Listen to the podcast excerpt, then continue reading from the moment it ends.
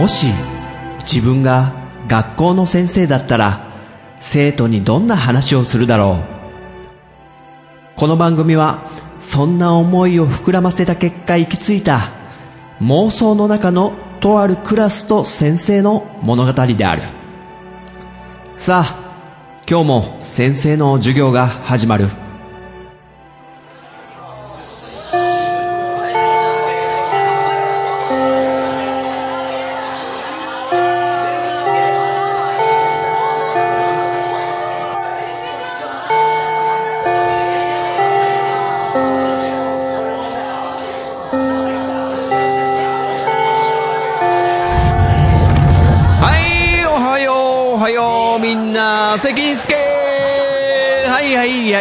はいはいはいはいはいはい。着いた着いた。あ、今日はね、もう、絶対無駄な話しないからね。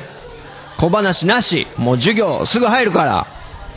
えーって顔しないでよ、みんなもう。今日はね、ちょっと、特別授業しちゃうから、あのね、先生こんなもん持ってきたよ。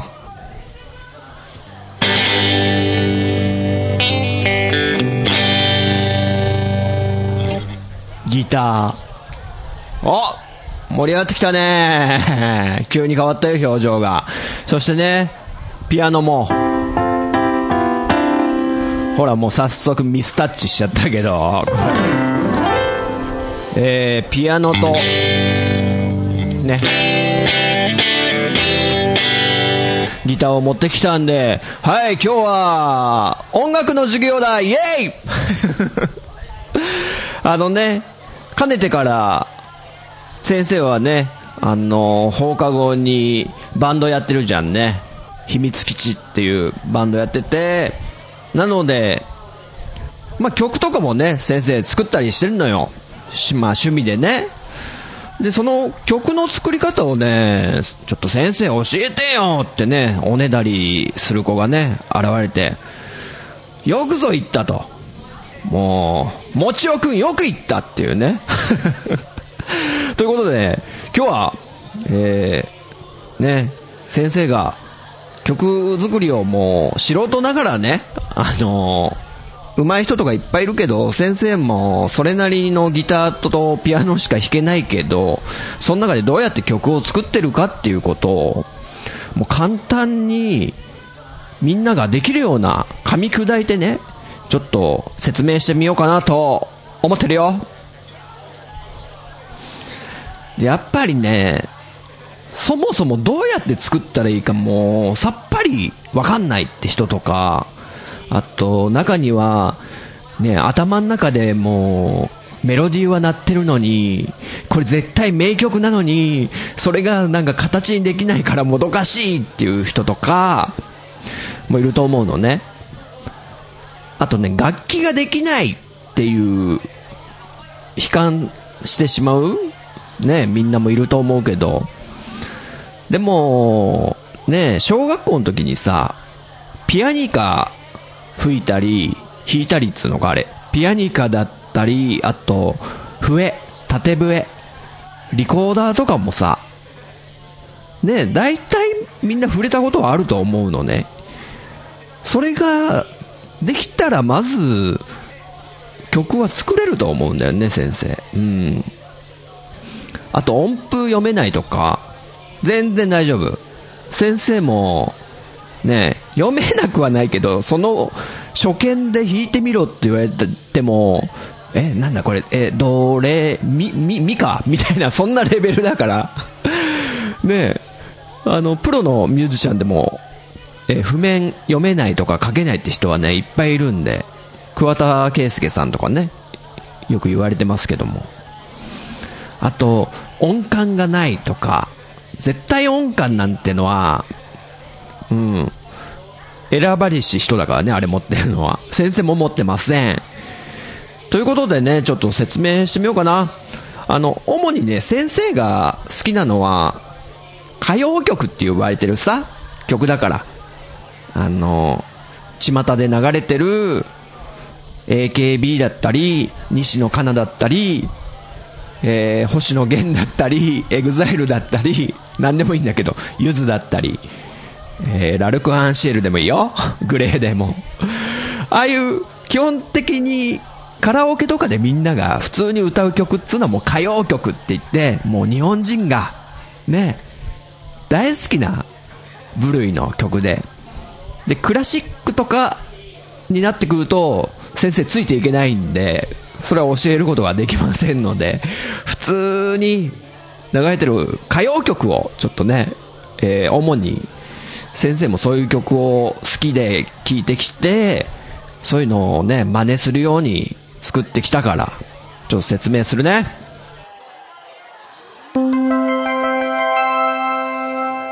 レッスン1曲は2つのものからできている。The song is made from two of those. はい。曲はね、2つのものからできているってことでね、ちょっと説明するよ。ね。もうみんながカラオケとかで歌う曲ね。それは基本的には歌のメロディーと、そのバックで流れてる伴奏ね。歌メロがあって伴奏があると。そうなると、一つの曲として成り立つのね。これ実に当たり前かもしんないけど、ちょっと大事なことだから、ちょっと確認してみようか。ちょっとね、先生が、えー、作った曲で確認してみましょう。要は歌というものがどうやってできているかっていうね、もう根本的な話を。オケと歌メロでできているっていうのをちょっと耳で確認しよう。えっと、これはね、ポッドキャスト家の直樹くんと翔くんのね、番組のゲームカフェが新しくね、アニメカフェっていうお店を開いた時にちょうどそのタイミングでね、もうよかったらこの曲使ってくれないかね、君たちってことでね、先生がちょっと無理やり、無理やりね、押し込んだやつなんだけども、えゲームカフェさんの歌ね、聞いてみよう。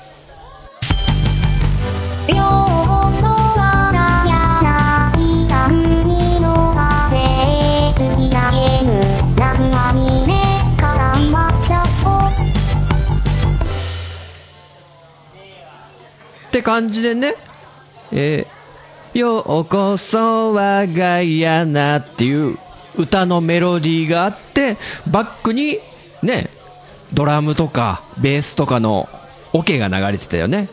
要は伴奏。もう単純なことなんだけど、こうやって曲はできていると。それは分かったね。つまり、えー、カラオケ状態で聞くと、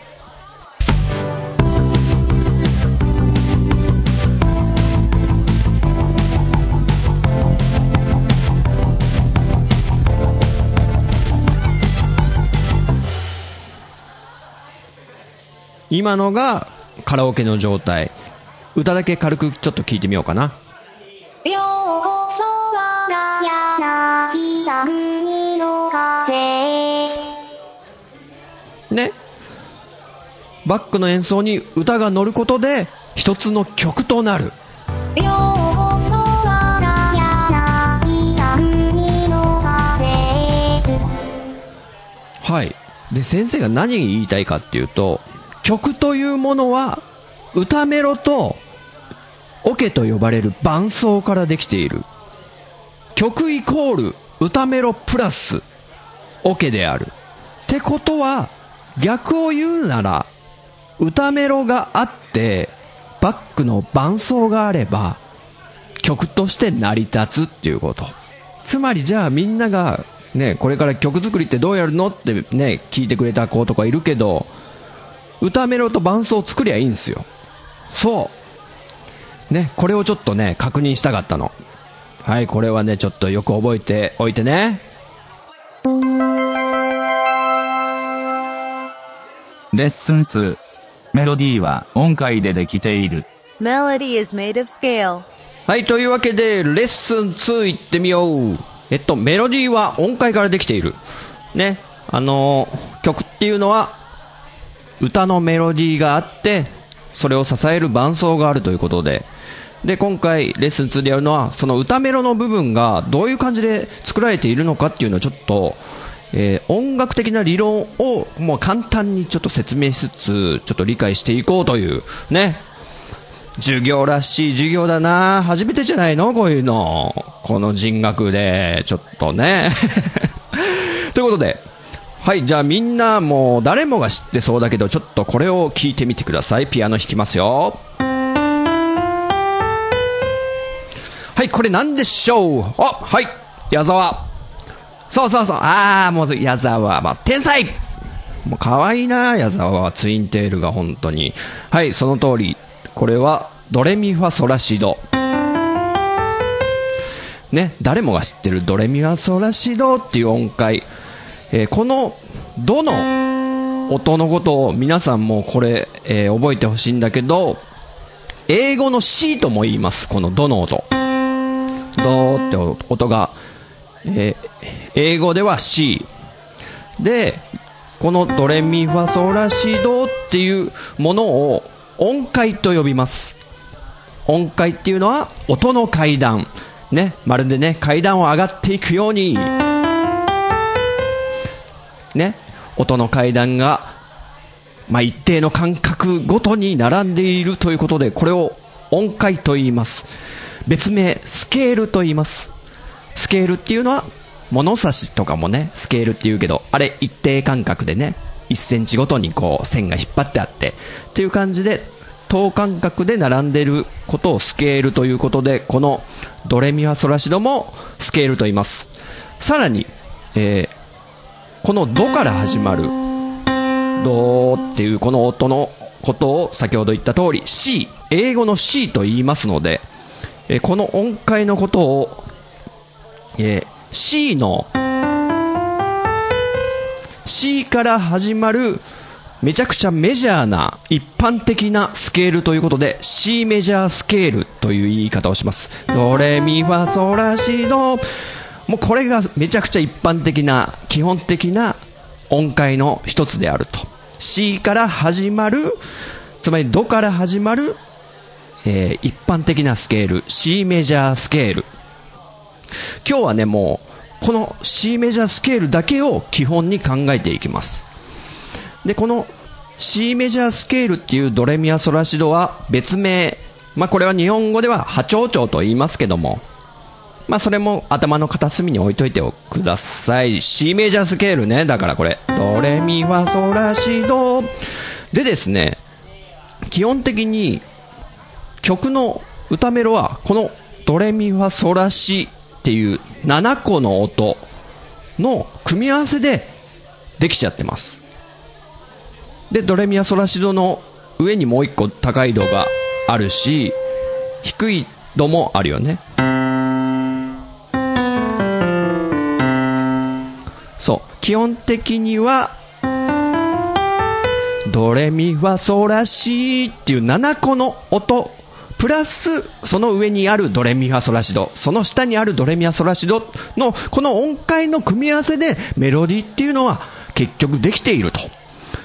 で、じゃあ、さっきの、えーゲームカフェ、アニメカフェっていうね、ふ二つに作った先生の曲の歌メロをちょっと弾いてみると、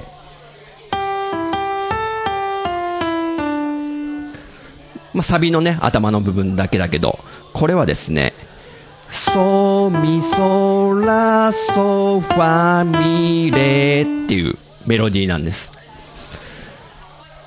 で、ドレミはソラシの中に収まってるでしょ、これ。そうなんですよ。もうメロディーっていうのは結局この、ドレミはソラシドの中のメジャースケール、C メジャースケールの中のえー音の組み合わせでできている。だからもう無限大ですよね。これは、えー何の曲にでも言えます。ただ、今勉強してるのは、いわゆる C から始まる、ドから始まる、C メジャースケールというものでやっていて、これのことを、キーは C という言い方もします。C メジャースケールだね、この曲って時に、この曲のキーは C だね、とか。じゃあ、キーを上げようとなった時に、この音階は一つ隣にずれることもできます。ドレミファソラシド。じゃあ今度、レから始まる音階っていうのも実はあって。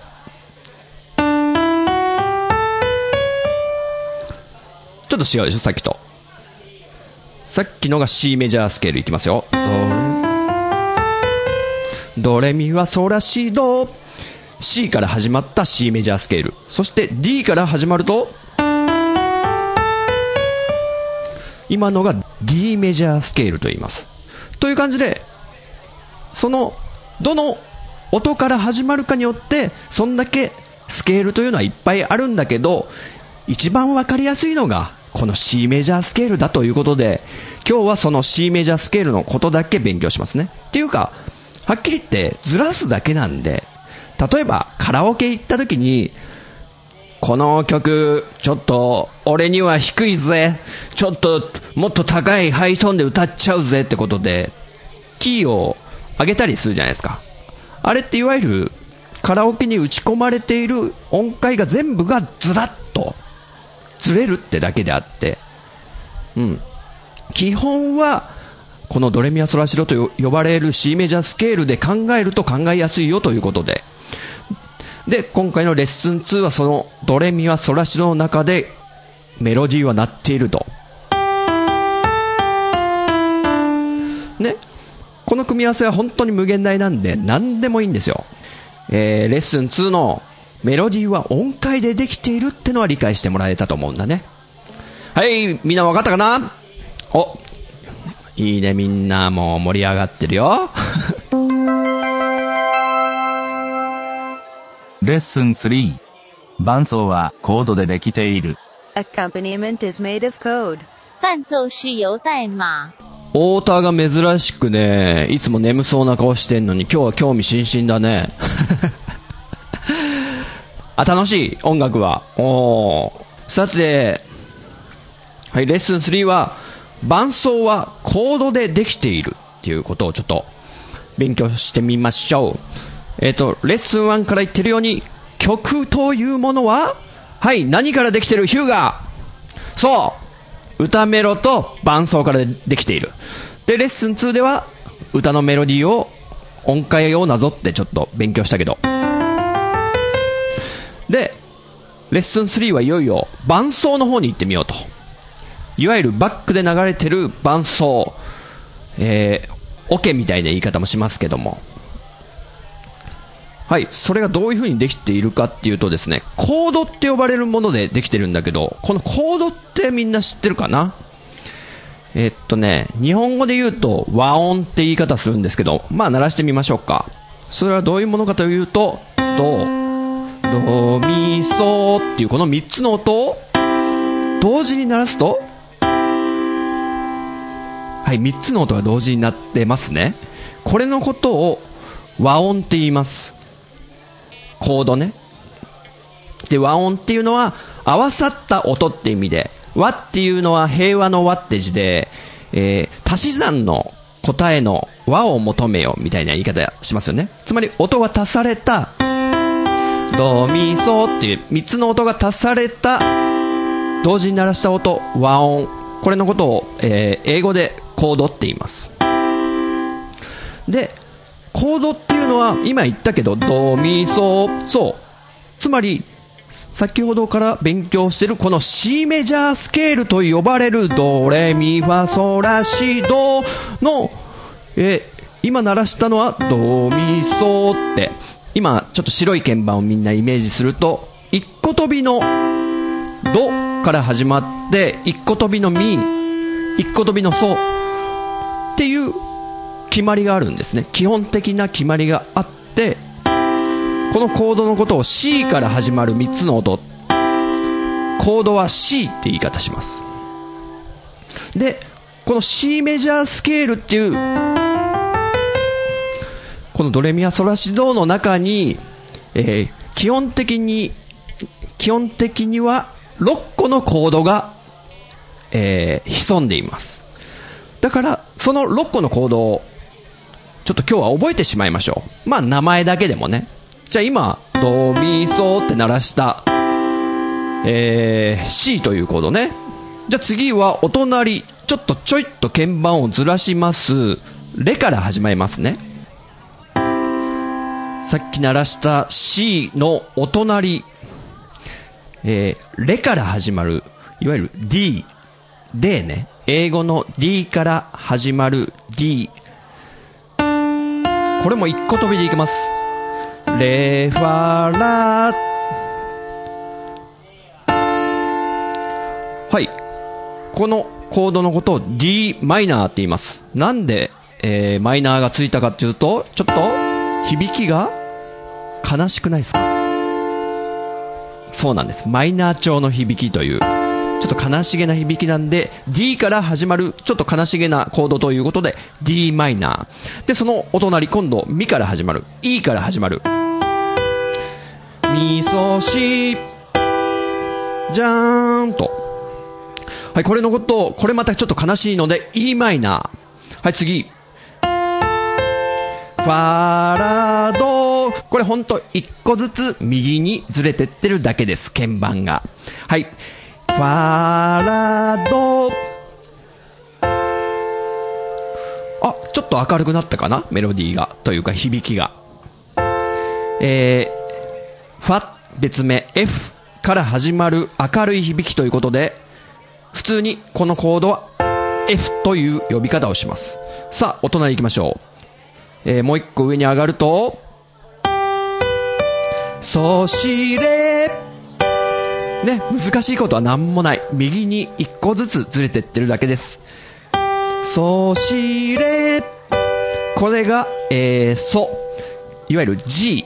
G から始まるコードということで、明るい響きなんでね。ただの G。このコードは G と言います。で、次。G の次は、また A に戻ります、実は。この、えー、音階はですね。ラドミまたちょっと悲しいですね。はい。これ6個目のコード。えー、A から始まるけど悲しい響きで、A マイナーと言います。はい。で、その次に B、つまり死の音から始まるコードもあるんですけど、これだけ、ちょっとね、このコード兄弟からは、ちょっと異端児として出てきてしまったんで、彼のことは一旦忘れましょう。ということで、えー、C から始まって C, D, E, F, G, A っていう、ドレミファソラシ、違う、ドレミ、ドレミファソラの、それぞれから始まる和音、コード、6個が揃いましたね。一回鳴らしてみましょうか。C、C から始まる1個飛びの3つの音。D から始まる悲しい響き、D マイナー。E マイナー、お隣。F、お隣。G、お隣。えー A マイナー、これが最後の6個目ね。はい、ということで、この、さっきからやってる C メジャースケール。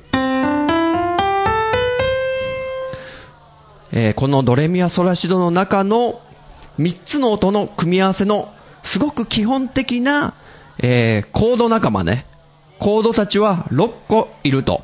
それが C、D マイナー、E マイナー、そして F、G、A マイナーというこの6個が、えーもう超基本的なコードとなります。で、このコードを鳴らしていれば、実は、このドレミアソラシドというどんなメロディーが鳴っていても成り立つと。まあ場合によってはちょっと違和感あるかなみたいなこともあるんですけど、基本的には成り立ちます。ということで、この6個のコードさえ知っていれば、もう伴奏は作れるということになりますね。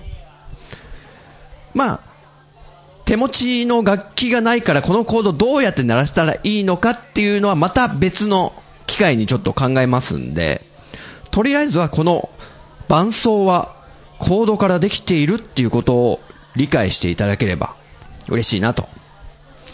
で、このコードというものは、えー例えば今ピアノで鳴らしましたけど、ギターでも存在していて、じゃあちょっと C 鳴らしてくれるって言われた時にギターの C っていうのももう押さえ方が決まっていて、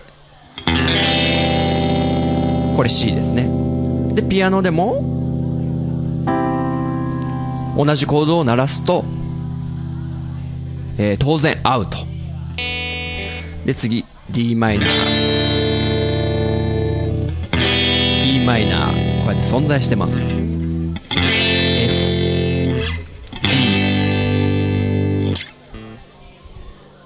で、a マイナーか。なので、このコードさえ覚えてしまえば、この C メジャースケールのメロディーがついた曲が作れるってことになりますね。ここまでは OK かな？というわけで、例えば、さっきの先生が作ったゲームカフェの曲。ようこそ我が家なっていうメロディーは、このドレミファソラシドと呼ばれる C メジャースケールの中でできてるメロディーなので、えー伴奏をちょっと弾いてみましょうか。実はコード、先ほど覚えた6個のコードの組み合わせでこの伴奏が当然できていて。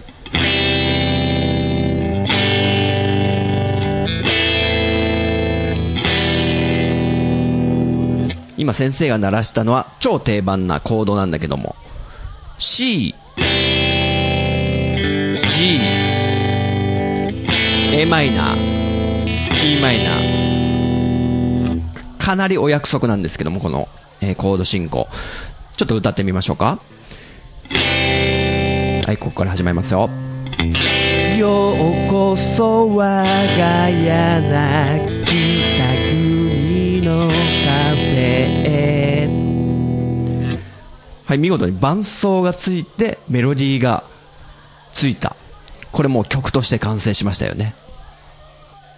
まあ、こういう感じで、えー、C メジャースケールの中で6個のコードが存在していて、伴奏はその6個のコードの組み合わせを変えることによって作れるってことが分かりましたね、ここで。はい。これがレッスン3です。レッスン4、実際に曲を作ってみよ Let's actually make a song. 让我们实际上使一首歌。はい、レッスン4。実際に曲を作ってみよう。曲の作り方っていうのは、最初から言ってるように、歌のメロディーがあって、で、そこに伴奏がついてる。で、これ、どっちが先がいいかっていうのは別に決まってなくて、先に歌メロを作っちゃうパターンもあるし、えー、伴奏を先に作ってしまうというパターンもあります。こういう伴奏があって、そこにメロディーを乗っけていくと。もしくは、えー、キーボードで、この C メジャースケールの音階の中でメロディーを作る。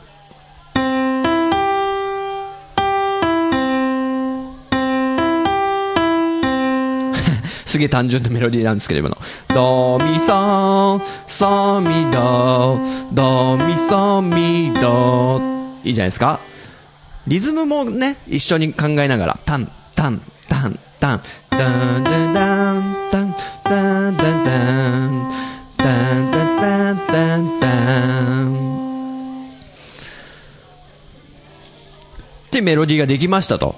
まあ、仮にね。じゃあそれに伴奏をつけなきゃ。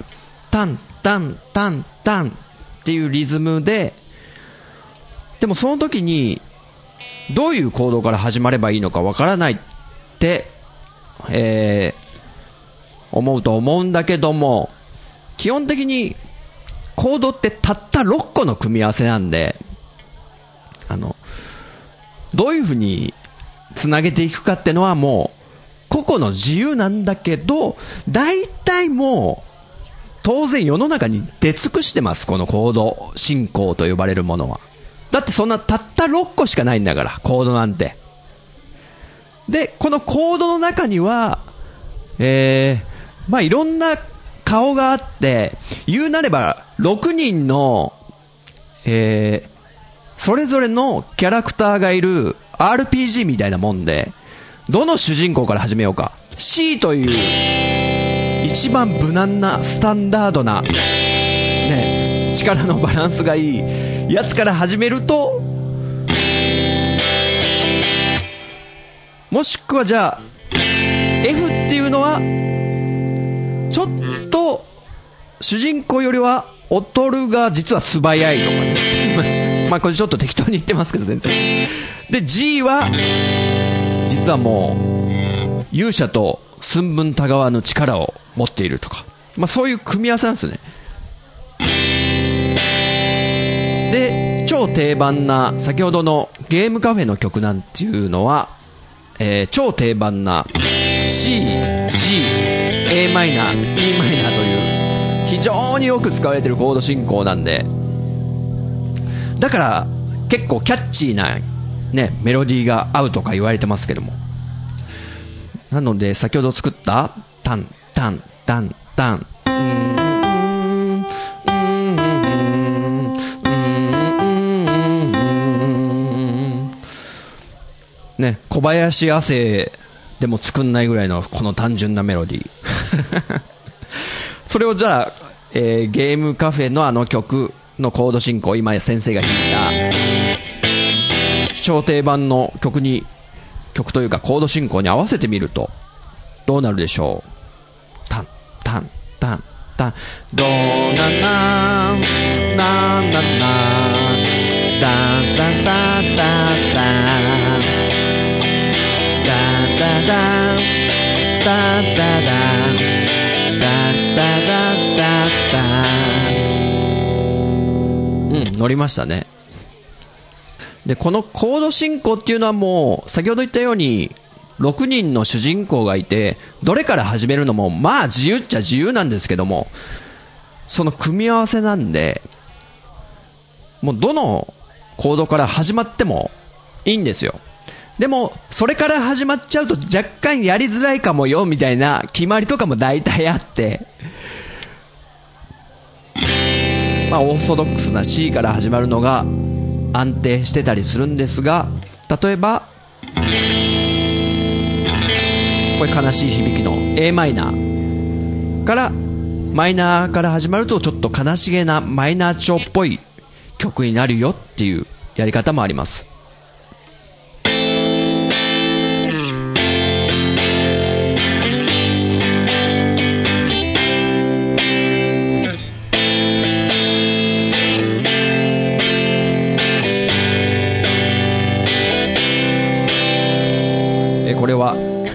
A マイナー F で G C ね。なんか組み合わせとしてはそんな変わんないでしょさっきと。そうなんですよ。そんな差出ないんですよ。マルチシナリオといえど。何らかルートは大体決まってると。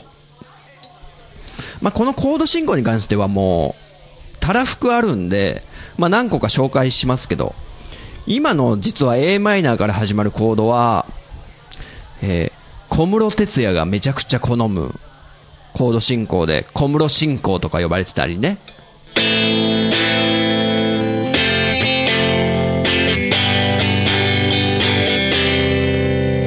なんかありますかね。まあ、さっきの、じゃあ、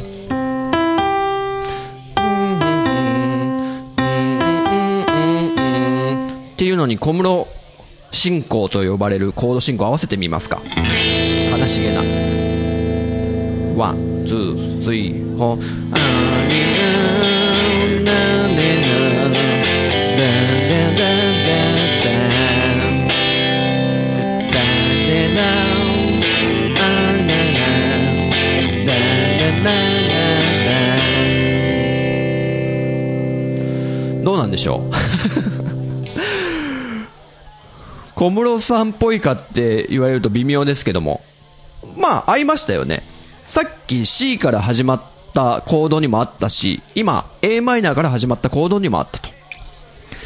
じゃあもう一個コード進行を紹介しましょうか。それは F から始まります。F、G、E マイナー、a マイナー、F、G、E マイナー、A マイナーというコード進行なんですけども。これは、えー王道進行とか言われてますね、最近は。めちゃくちゃ日本のもう、歌謡曲に超使われてる。これを使えばサビとかにすごく合いやすいとか言われてるんで、まあよく使われてますよ、本当に。まあ、先生もね、結構使っちゃってるんですけども。で、ちなみにさっきから、なんかコード進行って言っても4つ並べてるってことになってますけども、別にこれは4つの後にまた違うコード進行を組み合わせたりとか、そのルートはもういろんなパターンがあるんで、ここはちょっと紹介しきれないんで、まあまた機会があればというか、ね、コード進行ってネットで調べると、えらいたくさん出てくるんで、あと、自分の好きな、えーアーティストさんの曲とかで、どういうコード進行になってるんだろうってこと。で、もちろん、一番わかりやすくするために、キーを C にするってことが大事なんだけど、今ね、あの、コード進行って入れて、例えば、スピッツのチェリーとかね、例えば入れてみると、まあ、その歌詞とコードが出てくるサイトとかいっぱいあるんだけど、で、大体キーをね、変えられるんですよ。だから、原曲キーが例えば A とかだったりしても、A で、A って書いてあれば、えー、3つ上げで C になるとか、そこら辺のちょっと細かいことはちょっと、えー、ちょっと説明すると長くなるんで、とにかく C に変えるってことで、蝶を変えるってことで、転調とか、胃腸とか、腸を移動するってことで胃腸みたいな言い方しますけど、まあそういう感じで研究もできると。で、ちょっと話脱線したけど、王道進行、F、G、E マイナー、A マイナー。に、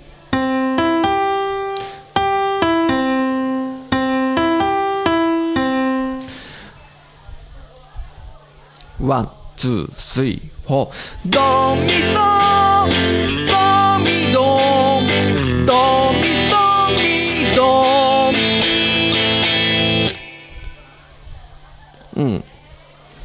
なんか違い分かりました？今のが王道進行。もう一回さっきのやってみますか。えー、ゲームカフェで使った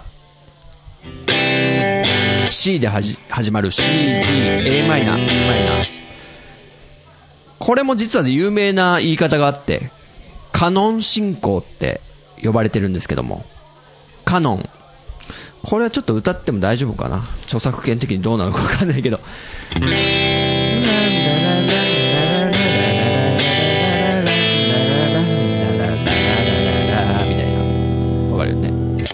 カノンって呼ばれるあの名曲のコード進行で、これも、そりゃいい曲になるでしょう、みたいな。じゃあこのカノン進行のやつで、 one, two, three, four。ドミソ、ソミド、ドミソミド。じゃあ小室進行。 one, two, three, four。ドミソ、ソ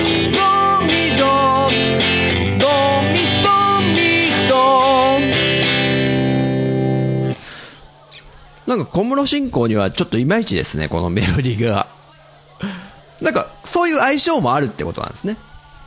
しかも、その行動進行を、どれをつけるかっつうのも、まあ、ここはもう好みとかセンスみたいなもんで。で、王道進行で。ドミソ、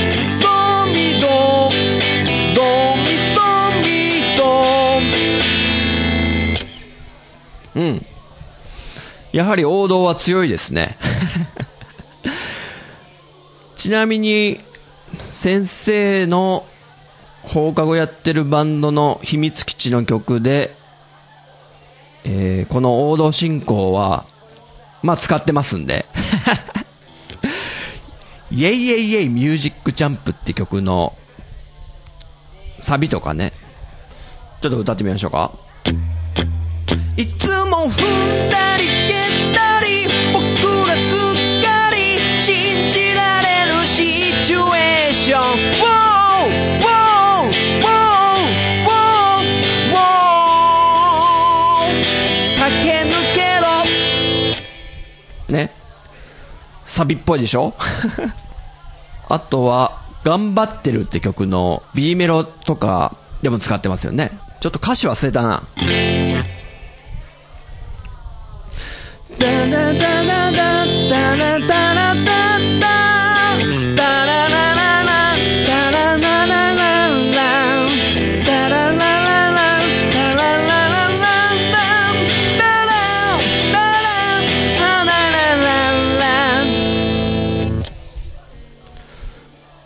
これは B メロで使ってますけどね。頑張ってるという曲の。まあ、こんな感じで、ちょっと先生遊んじゃったけど、えー、まとめると、歌メロは、C メジャースケールと呼ばれるドレミアソラシドの中の組み合わせで、このメロディーの組み合わせで、この音階の組み合わせでメロディーはできていると。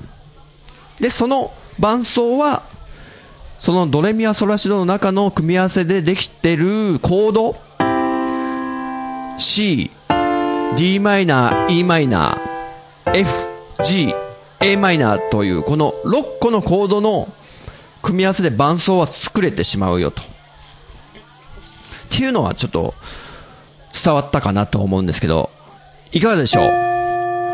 あー、チャイムになっちゃったギリギリになっちゃってごめんね。あの、黒板に書いたやつは、まだちょっとみんな書ききれてないからノートに。あの、次の先生が来るまでちょっと休み時間もこれちょっと置いておいて、日直かな？違うか。学級委員か。丸尾丸尾ちょっと、次の先生が来る直前までちょっと消さないでおいてね。うん、よろしく。はい、じゃあ、また